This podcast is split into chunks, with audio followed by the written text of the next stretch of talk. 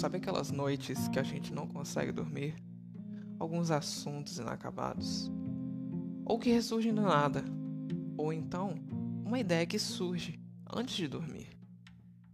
É, eu tô aqui para conversar com você sobre isso. Então bora para um papo depois da meia-noite?